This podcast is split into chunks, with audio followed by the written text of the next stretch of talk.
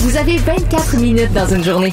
Tout savoir en 24 minutes. Pour s'informer et comprendre en 24 minutes, ici Mario Dumont, en compagnie d'Alexandre Dubé, des studios de Cube Radio, la station d'affaires publique de Québecor. Voici Tout savoir en 24 minutes. Tout savoir en 24 minutes. Cube Radio. On est déjà au 33e jour de l'offensive russe en Ukraine. On apprend aujourd'hui que 5000 personnes ont été tuées à Mariupol depuis le début de cette invasion-là. Par contre, sur le terrain, l'étau se dessert un peu dans certaines villes assiégées. En fin de journée aujourd'hui, euh, on apprenait que la ville d'Irpin, qui est en banlieue de la capitale Kiev, aurait été libérée des forces russes. À d'autres endroits comme Mykolaiv, euh, le front a reculé, contre-offensive ukrainienne sur Kherson également et les forces ukrainiennes disent avoir réussi à freiner l'avancée des troupes russes sur plusieurs routes clés autour de Kiev. Et Mario, au cours des derniers jours, les Russes ont dit on va concentrer nos efforts dans le Donbass, on a fait ce qu'on voulait faire ailleurs, mais on s'aperçoit aussi que euh, les, Ukrainiens réussissent à repousser plusieurs attaques ennemies par jour euh, dans le Donbass comme tel. Ouais, mais sur les euh, sur les civils, le décès de civils ukrainiens, c'est quand même une énorme nouvelle aujourd'hui parce que quand même, le bilan qu'on avait, bon, qui était l'addition de, pertes ici et là, euh, quand même nombreuses, dans des, édifices à logement, dans des hôpitaux, dans toutes sortes de lieux, on était en ce bilan à 1500, 2000 dans ces eaux-là. Mm-hmm. Et là, tout à coup, euh, on nous arrive et c'est comme si on nous donne un portrait de ben, Mariupol, puis c'est vraiment des estimés. Euh, j'ai vu 2000, j'ai vu 5000, puis il y en a qui disent le 5000 va peut-être devenir 10 000, mais c'est que comme des, des, gens locaux à Mariupol qui disaient, hey, les amis, attention, là, il y a plein de monde sous les décombres. Dans le théâtre, ça fait plusieurs jours que le théâtre a été bombardé, s'est effondré. On ne sait pas encore. On parle peut-être 300 dans les décombres. C'est un chiffre approximatif. Euh, il y a dans les décombres, les il y a tellement d'édifices, tellement détruits à Mariupol qu'il y a dans les décombres des morts. Et là, on, dit que la ville est détruite à 90 Avec là, on commence à nous dire, mais les morts, on pourrait les compter, pas, euh, pas ses doigts de la main, là. on pourrait les compter par milliers. Alors, ah, ça amène euh, un tout autre portrait de l'ampleur des pertes civiles toujours, pas militaires, pas des soldats, mais des pertes de vie civiles euh, en, Ukraine. Et disons, un alourdissement à l'espace de quelques heures, euh, ça nous donne un, alourdissement du, bilan considérable. Il fallait peut-être s'y attendre, mais c'est des gros chiffres. Ah, c'est des gros chiffres, puis sans compter aussi toute la, destruction des bâtiments. Ah, ben Il y a l'école d'économie de Kiev qui avance 80 milliards, Mario de dégâts aux infrastructures, plus de 4400 bâtiments résidentiels, 378 écoles, 92 usines qui sont endommagées, 12 aéroports. Alors, tu sais, il y, a toute la reconstruction aussi de l'Ukraine. Oui, mais dans le cas de Mariupol, dans, le cas, mais dans le cas de Mariupol, la reconstruction, c'est ça. La reconstruction, c'est un grand nettoyage. C'est la remise en place des infrastructures de base pour qu'il y ait euh, l'eau, l'électricité, les services. Puis là, partant de là, quand tu auras fait ça, là, tu remontes une ville. Tu remontes une ville, tu reconstruis une ville. Euh, logement, commerce, industrie, euh, services publics, etc., etc., etc. Tu reconstruis une ville, carrément. Alors, c'est dans ce contexte-là, Mario, que, que demain, les négociateurs ukrainiens et russes vont se retrouver. Ça va se passer à Istanbul, en Turquie, une autre ronde de négociations.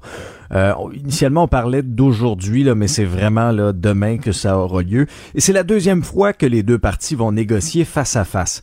Euh, ce sera particulier aussi, d'autant plus qu'on a appris, et ça, c'est des révélations notamment du Wall Street Journal, et là, il y en a d'autres grands médias également qui fouillent cette histoire-là une histoire d'empoisonnement possible pour un oligarque, possiblement un des plus connus, Roman Abramovich, qui est propriétaire entre autres du club de football anglais euh, Chelsea, club de soccer, et, deux négociateurs ukrainiens qui auraient souffert de symptômes qui, ressemblent beaucoup à un empoisonnement. Ça s'est passé un peu plus tôt ce mois-ci, en mars, après une ronde de négociations. On parlerait de yeux rouges, larmoyants, euh, la peau du visage et des mains qui pelaient.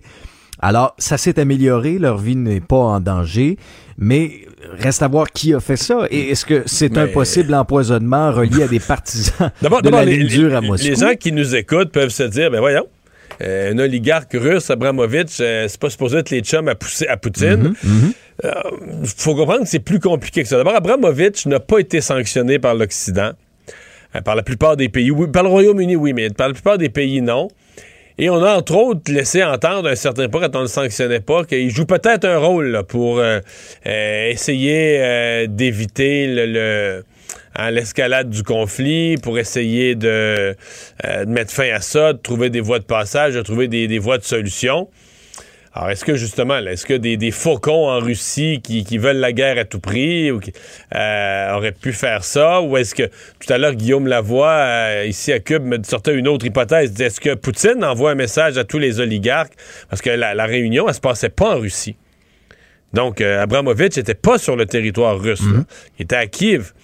Donc, est-ce qu'on passe un message aux oligarques? Euh, ouais, peu importe où vous êtes dans le monde, euh, on va vous retrouver, on va vous rattraper, on vous a à l'œil. Il y a plusieurs hypothèses, mais, tu sais, empoisonnement et Russie, il n'y a plus beaucoup de pays, Alexandre, en, 2022, qui ont ça dans leur pratique fréquente, que des gens sont empoisonnés. C'est vrai. dans le cas de la mmh. Russie, les journalistes, le plus récent qu'on connaît, c'est Navalny, qui est présentement emprisonné, mais le chef, l'opposant, chef, je sais pas si on peut appeler ça chef de l'opposition. Présentement, il est prisonnier, mais c'est mais qui a été empoisonné deux fois, dont une fois, il a failli y passer. Il s'est retrouvé à l'hôpital in extremis. En fait, on a fait atterrir un avion d'urgence, il s'est retrouvé à l'hôpital in extremis. Mais c'est c'est une technique russe, depuis longtemps, depuis des décennies. Euh, une technique euh, raffinée. Dans certains cas, on peut tuer des gens. Dans certains cas, dans certains cas, on veut pas qu'ils meurent. On veut juste qu'ils souffrent, qu'ils soient incapables d'agir, etc. On passe un message. Oui, et avec des poisons qui, euh, hmm. qui ont été soigneusement soigneusement pensés pour qu'au bout d'un certain nombre d'heures ou de jours, ça disparaît du sang. Donc, ça devient difficile à identifier. Là. Ça devient difficile à ah identifier de retrouver un coupable. Mais tu sais, hmm. c'est on entend empoisonnement dans quelque chose qui, de près ou de loin, est relié à la Russie. Euh, on y pense tout de suite. Oui, non, non, c'est ça. Mais reste à voir qui, qui a donné le. Et pourquoi? qui a donné l'ordre et pourquoi exactement.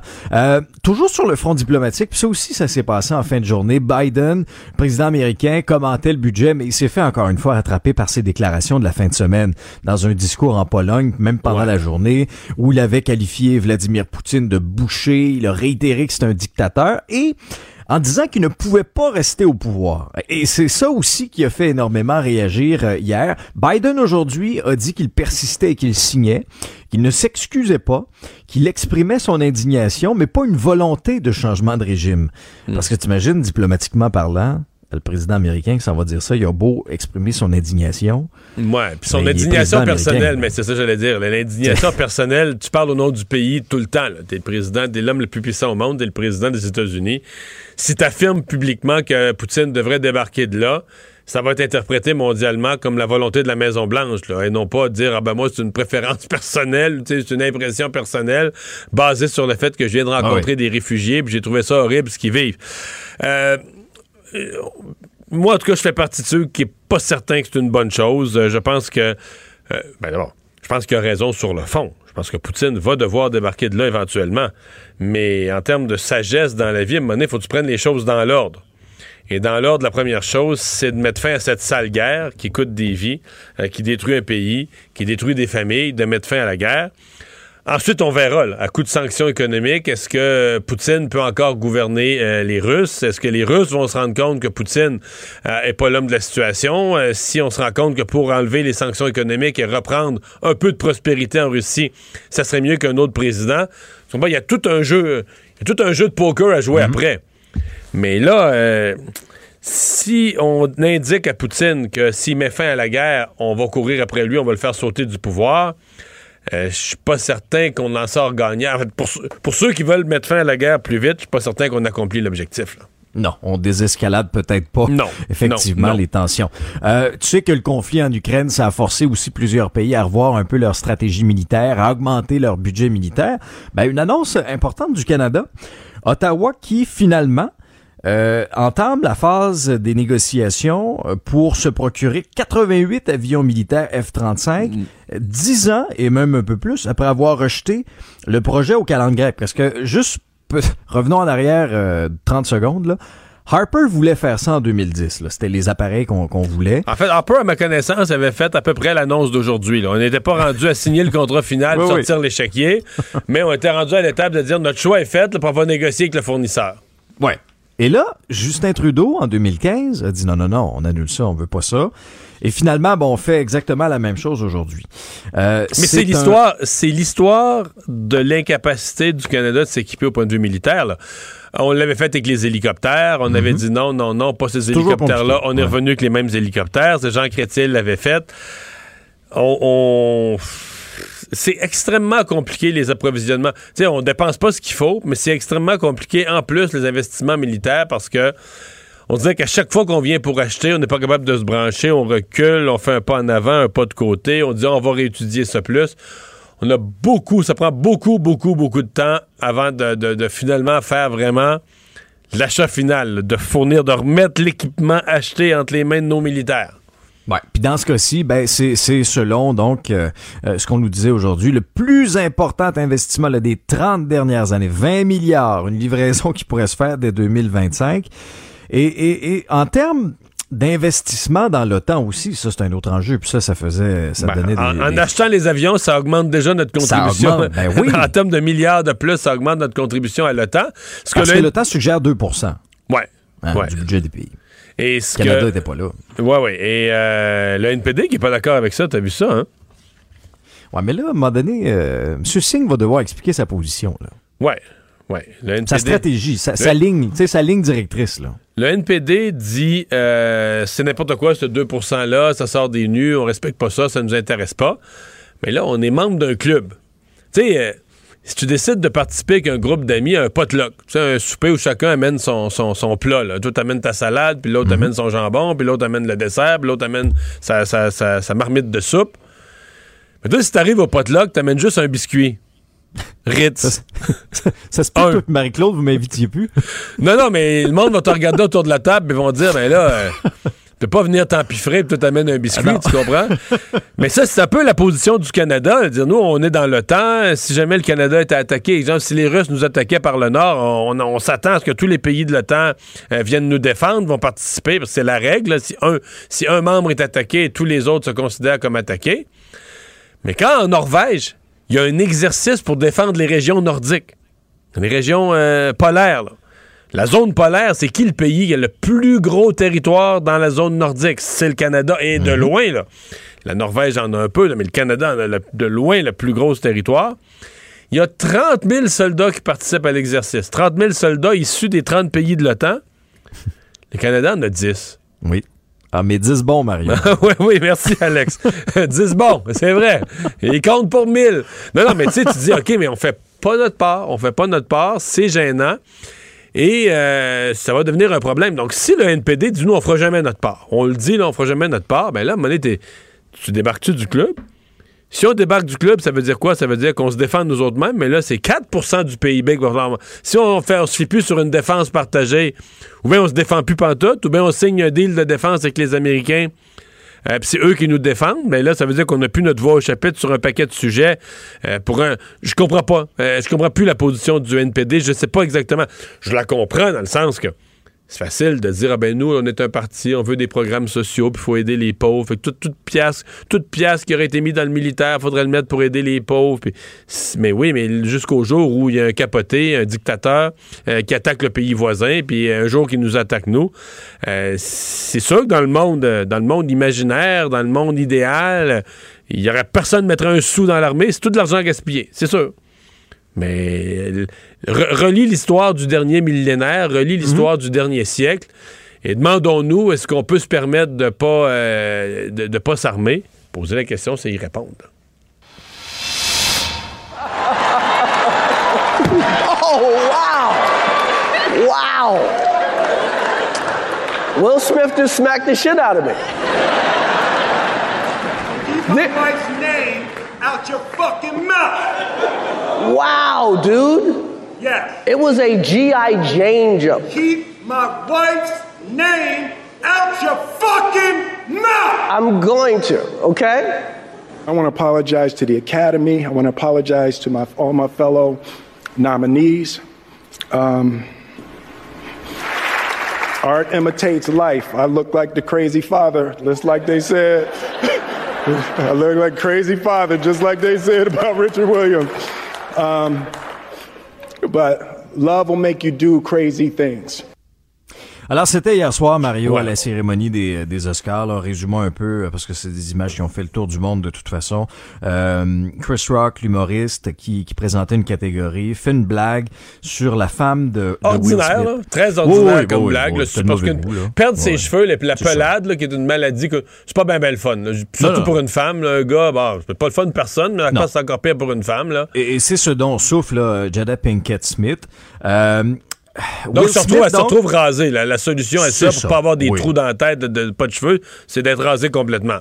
Exact. Donc là, Will Smith monte sur la scène, donne une claque en pleine face de Chris Rock, retourne dans la salle et là lui crie Garde le nom de ma femme hors de ta foutue bouche. Crie deux fois. Finalement, plus tard dans la soirée, pour sa prestation dans King Richard, remporte la statuette pour le meilleur acteur et c'est là, bon, euh, Il s'excuse. Il s'excuse. Mais pas à Chris Rock. Pas à Chris Rock, ouais. Non. C'est au co-nominé. Il s'excuse comme à l'Académie pour le malaise, là. Ouais. Et il dit, ben, j'ai finalement, j'ai agi comme comme euh, mon personnage, euh, le père là, des, des sœurs Williams là, dans, dans le film. là. euh, euh, j'ai agi de cette façon-là. La- L'amour me fait faire de drôles de choses. Et là, ça a provoqué toutes sortes de réactions sur Internet, partout dans le Ben, monde. tout le monde là, a sa position. là. tout le monde a son idée là-dessus. Mais là, développement majeur en fin de journée, c'est l'Académie qui a officiellement condamné les actions de Will Smith parce qu'ils avaient fait un petit tweet, là, mais tu nommaient pas là, ni un ni l'autre. Mais là, condamne ce que Will Smith a fait. Mais t'as pas le choix, là. Sincèrement, ça n'a pas Ouais. d'allure. Non, non, ça n'a pas de sens. Mais là, ils ont officiellement, Mario, lancé un examen formel autour de l'incident et vont explorer d'autres actions et conséquences conformément à leur statut, leurs normes de conduite, mais aussi la loi de la Californie. Par contre, on sait que Chris Rock ne va pas porter plainte. Ça, il l'a déjà Ouais. Et que techniquement, initialement, la police de- de Los Angeles avait dit ben nous, pas de plainte, pas de dossier. Mais là, j'ai vu que la police ferme pas. C'est encore ça, puis peut-être plus ça. là. Ils disent ben, on pourrait regarder les bandes vidéo, on pourrait voir. Mais sincèrement, il n'y a pas long à enquêter. Là. Je veux dire, il n'y a rien qui se passe derrière un rideau, il n'y a rien qui se passe dans une pièce fermée. Tu sais, des fois, on va dire c'est la parole d'un contre la parole de l'autre, mais là, c'est filmé en pleine TV. Ouais. Il y a 15 millions de personnes qui ont vu ça, Mario. tu des- vois tout, là. Tu le regardes, mais tu te fais ton idée, là. Est-ce que c'est acceptable d'aller. Bon, une mauvaise joke, c'est une chose, mais est-ce que c'est acceptable d'aller frapper quelqu'un dans un gala? Ben, c'est pas. En fait, c'est pas acceptable nulle part. C'est pas acceptable sur la rue. Mais est-ce que tu peux aller frapper quelqu'un dans un gala? Quel. Quel terrible comportement, quel épouvantable comportement. Euh, Est-ce qu'on pourrait quoi l'exclure, euh, lui retirer a posteriori son, son Oscar ou lui interdire la présence euh, dorénavant aux cérémonies futures? Mais tu sais, je, je sais pas à quoi il a pensé, Mario, sincèrement, là. Exemple, Chris Rock fait la, la blague de mauvais goût, l'a fait, mais t'es Will Smith. Je veux dire, tu, peux très bien, par exemple, bon, en gagnant le prix par la suite, l'inclure dans ton discours en disant, tu sais, tu, tu- te sers de tes mots pour répondre à ça, pour sensibiliser. Il est suivi par des millions de personnes sur les réseaux sociaux. Ensuite, tu, fais une- tu sais, tu peux faire une publication pour dénoncer ce qu'il a été dit pour sa, sa conjointe. Il en serait sorti grandi, Mario. Mais il a quand même été applaudi, ovation, debout. euh, je pense qu'il y a une partie de la salle qui est restée mal à l'aise. Bah, c'est toujours difficile de voir comment une foule réagit en même temps. C'est un gala. Est-ce que les gens ont mal jugé ce qui venait de se passer? Eux, ils l'ont pas vu en reprise peut-être aussi souvent que nous. Je me suis demandé, parce que moi, la première fois que j'ai vu, j'ai vu passer cette affaire-là en me levant ce matin, je pensais que c'était une- comme euh, une farce, tu sais, Ouais. quelque chose de, stagé, là. de scripté. Ben oui. Moi, moi aussi, j'y ai- ben oui, moi aussi, c'est la réaction que j'ai eue, mais là, plus tu, Non, plus non, tu, non, non, tu non, non, ça, non, tu non. dis, ben non, là, c'est vraiment, euh, il a vraiment fait ça, là, il a, il a sauté un, euh, sauté un plomb, là. Il a vraiment sauté un plomb. Euh, parlant des, euh, des, des riches et célèbres, Mario, ça c'est euh, c'est majeur aussi, là. C'est le magnat canadien de la mode Peter Nygaard qui est déjà empêtré là, dans toutes sortes de problèmes judiciaires, là, que ce soit en Ontario ou aux États-Unis. Là, il fait face à la justice québécoise. Il aurait agressé sexuellement et séquestré une victime à Montréal dans les années 90, quelque part entre le 1er novembre 97 et le 15 novembre 98.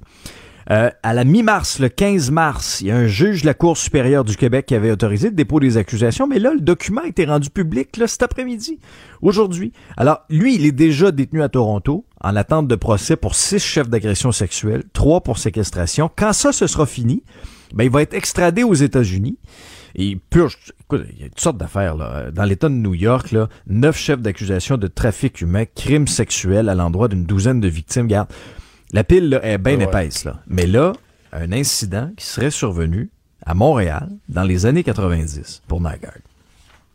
À suivre. Euh, disons que c'est qu'il y a un point où ce qui va être jugé partout, il y a un point où il va être emprisonné à un des endroits, puis est-ce qu'on va le promener pour refaire tous ses procès? Ça sera à surveiller. Je connais pas. Il y en a aux États-Unis, il y en a au Canada.